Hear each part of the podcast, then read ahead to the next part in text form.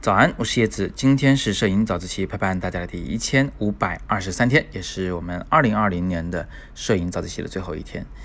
那今天呢，首先要接着昨天的话题来讲啊。昨天有谈到这个镜头的最近对焦距离的这么一个属性，今天我们就在这个基础上呢，补充一点细节知识，来帮助大家的理解。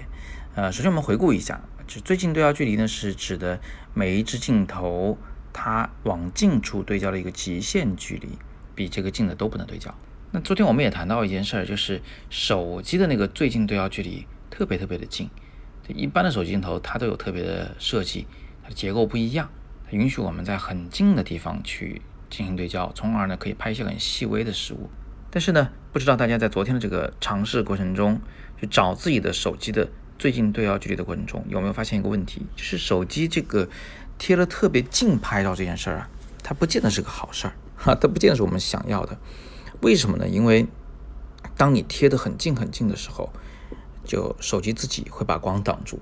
同样的，用相机也一样。如果你的最近对焦距离太近，那么当你把这个镜头伸过去拍呃小花的时候，你会发现整个花都被你的影子、被镜头、被相机的影子给笼罩住了。那如果你是拍一个小动物，比如说小兔子。啊的眼睛特写，或者是想拍一个嗯小甲虫啊，拍一只蜜蜂啊，这个时候呢，很可能它就被你吓跑了，因为你实在是离它太近了，对吧？这个太恐怖了，对它来说压力山大。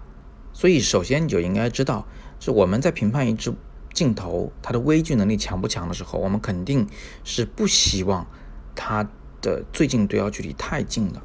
啊，如果它。最近对焦距离太近，要在极近的距离上才能达到那个微距的放大效果的话，那么我们会认为这镜头可能用起来呢会受很多局限。那这是今天要跟大家讲的第一个知识点啊，就是最近对焦距离并非越近越好，或者说并不是能凑得很近拍照的镜头就是很强的镜头。第二点想告诉大家的就是在最近对焦距离的这个属性上啊，镜头之间呢还有一个规律，就是广角镜头通常都会带有比较近的。最近对焦距离，而长焦镜头呢，一般都只能啊对在比较远的地方，它的最近对焦距离呢相对比较长。你看啊，这里就有一个矛盾，就是我们如果想把一个小东西拍得很大，有两种做法：第一是用长焦，第二就是凑凑得很近去拍照，就是在很近的最近对焦距离上去拍照，对吧？所以呃，我们既想这个镜头是个长焦，还希望它是一个最近对焦距离很近的镜头。那这样一来呢？我们就需要特别的去设计这个镜头的结构，这就是所谓的微距镜头。绝大部分微距镜头都是，呃，长焦加上很近的最近对焦距离的。当然，这也不绝对。比如说老蛙镜头，它就常常会生产一种广角甚至超广角的微距的镜头，嗯，画面效果是非常有新鲜感的。所以这是第二点啊，在最近对焦距离的这个问题上，广角头一般都很近，长焦头一般都偏远。微距镜头一般是长焦和比较近的对焦距离的结合，但是广角的微距镜头也是存在的。最后一点，就像是手机普遍都具有一个很近的对焦距离一样，在相机里面啊，也有一个古怪的厂商奥林巴斯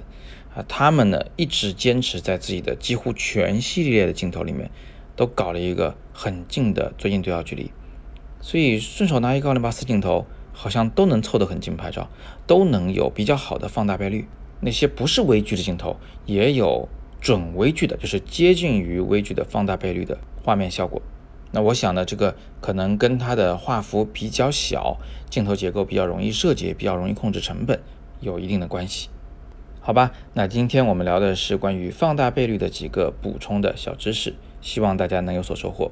啊，今天呢是一个特殊的日子啊，二零二零终于过完了。呃，那新的一年就要开始，我呢首先想感谢一下大家在这么多年以来的陪伴。截止到目前，咱们的总订阅用户数正好是九万九千九百九十九人。正是因为大家一直以来的支持，我们才得以越来越壮大，有越来越多的人喜欢上摄影。或许几分钟后，我们的用户数就超越十万人了。看到这么多朋友会把我们的节目推荐给更多热爱摄影的人。